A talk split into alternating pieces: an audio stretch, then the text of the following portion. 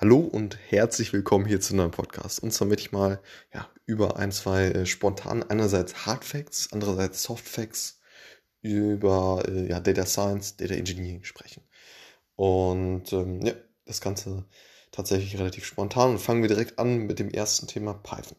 So, Python wird in äh, sehr, sehr vielen äh, Projekten verwendet. Und ähm, ja, das erste, was man auf jeden Fall sagen kann, ist, dass es relativ high level ist also eine High-Level-Programmiersprache und dementsprechend äh, ja, relativ leicht für die Menschen eben erlernbar. So. Und ähm, ja, das ist auf jeden Fall ein großer Vorteil und ähm, ja, auch die, die, diese absolute Vielseitigkeit von Python ist natürlich auch äh, ja, sehr, sehr stark.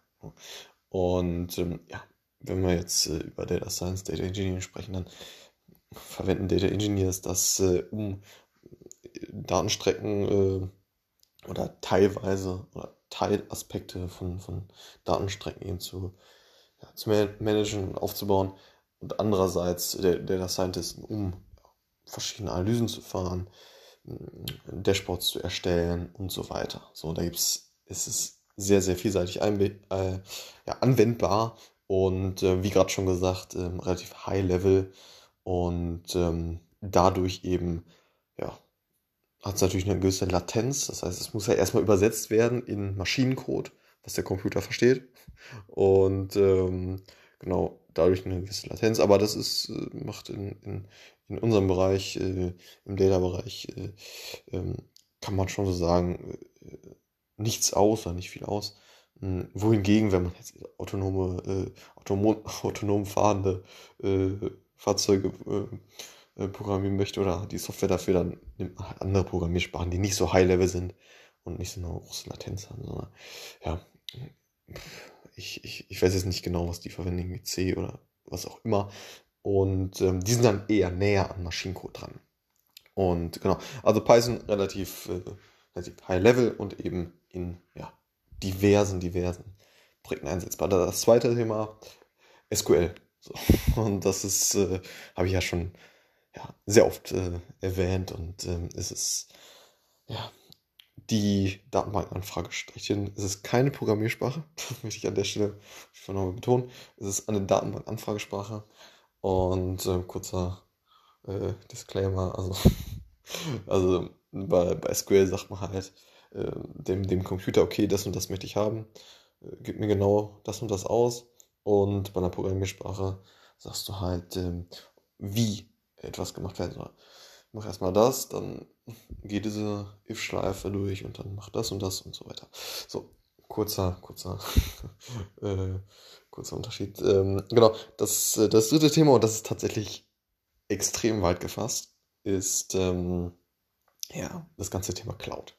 Und heutzutage ist es eben so, dass äh, ja, und das kann man schon so sagen, dass äh, dass dieses äh, On-Premise-Thema, das heißt, dass die Server etc., ähm, alles drumherum, ja, im, im Hause des Unternehmens selber steht, wirklich physisch, und äh, dort be, beausichtigt wird etc., betrieben wird, dass das überholt ist. So. Und dementsprechend sourced man das Ganze aus an äh, Anbieter, die das, äh, die, die, die sich darauf spezialisiert haben und ähm, da sind natürlich die ganz großen zu nennen, irgendwie äh, ne, Microsoft, äh, äh, Amazon mit AWS äh, und ähm, ne, andere, andere Anbieter. Und dann äh, gibt es da natürlich ähm, auch Software. Also ne, einerseits ist das Thema, dass man die Server quasi mietet. So. Und dann ist das andere Thema, so, so habe ich das äh, aufgefasst, dass man eine Software verwendet mit verschiedenen Produkten da drin, äh, um halt diese, diese Serverkapazitäten, diese Cloud-Kapazitäten optimal nutzen zu können. So. Und also wie gesagt, so habe ich das, äh, ich das Ganze bisher verstanden. Ähm, und äh, da gibt es eben wenn wir beispielsweise irgendwie Snowflake rausnehmen oder wenn die anderen haben, haben das gleiche Thema, dass sie halt eben in dieser Software verschiedene Produkte anbieten. Und ähm, ein Produkt kann jetzt irgendwie sein, dass man ähm, SQL-Abfragen äh, an diese mh, Datenbank stellen. So. Äh, das kann ein Produkt sein, also ein SQL-Client. Ein anderes Produkt kann sein, dass man äh, irgendwelche Staging Areas äh, oder irgendwelche Data äh, ähm, Lineage äh, Applikationen wie, wie, wie jetzt irgendwie äh, Datenpipeline äh, ähm, und jetzt werfe ich mit irgendwelchen äh, irgendwelchen Begriffen um mich äh, ne also äh, Data Lake Data Warehouse und so weiter äh, das sind das das, das wären dann dementsprechend andere Produkte die jetzt beispielsweise Google äh, anbietet ne? Und auch irgendwie Snowflake oder etc. So. Und genau, um eben optimal diese, diese Cloud-Server-Kapazitäten zu verwenden. So. Und ähm, das ist ein riesen, riesen Thema, wo man mit, womit man sich eben auf jeden Fall auseinandersetzen soll. Wenn beispielsweise ist es eben so, dass, dass man anders SQL-Abfragen schreibt, als wenn man SQL-Abfragen äh, an einen Server schreibt, der äh, on-premise steht. Man schreibt da anderes SQL, weil halt auch ähm, einerseits anders abgerechnet wird, andererseits die, äh, ja, äh, die, die Abfragen anders äh, an, an die Server gestellt werden. Ne? Also ich bin jetzt natürlich nicht so, nicht so tief im technischen Thema drin, hm, aber auf jeden Fall schreibt man da durch, durchaus anderes SQL. Deshalb gilt es eben, äh, diese, diese Cloud-Fähigkeiten zu haben oder das Skills halt so zu haben. Und da schadet es garantiert nicht, wenn man, äh, wenn man da so einen Kurs eben besucht, um, äh, um sich das Cloud-Thema halt anzueignen. So. Und ja, so, so, wenn wir jetzt zu den Soft Skills übergehen, dann ähm, ja, vielleicht fangen wir mit sowas Unpopulärem, Unpopulärerem an, äh, die, ja, die Standard Soft Skills sind ja sicher bekannt.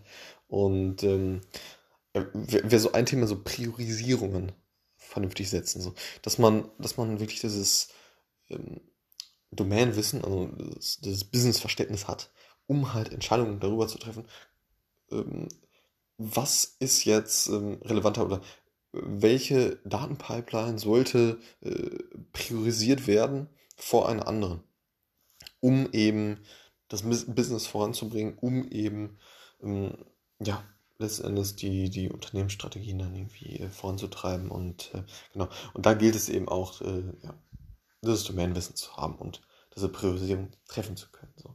Und ähm, oder natürlich auch gemeinsam mit dem Team. Ne?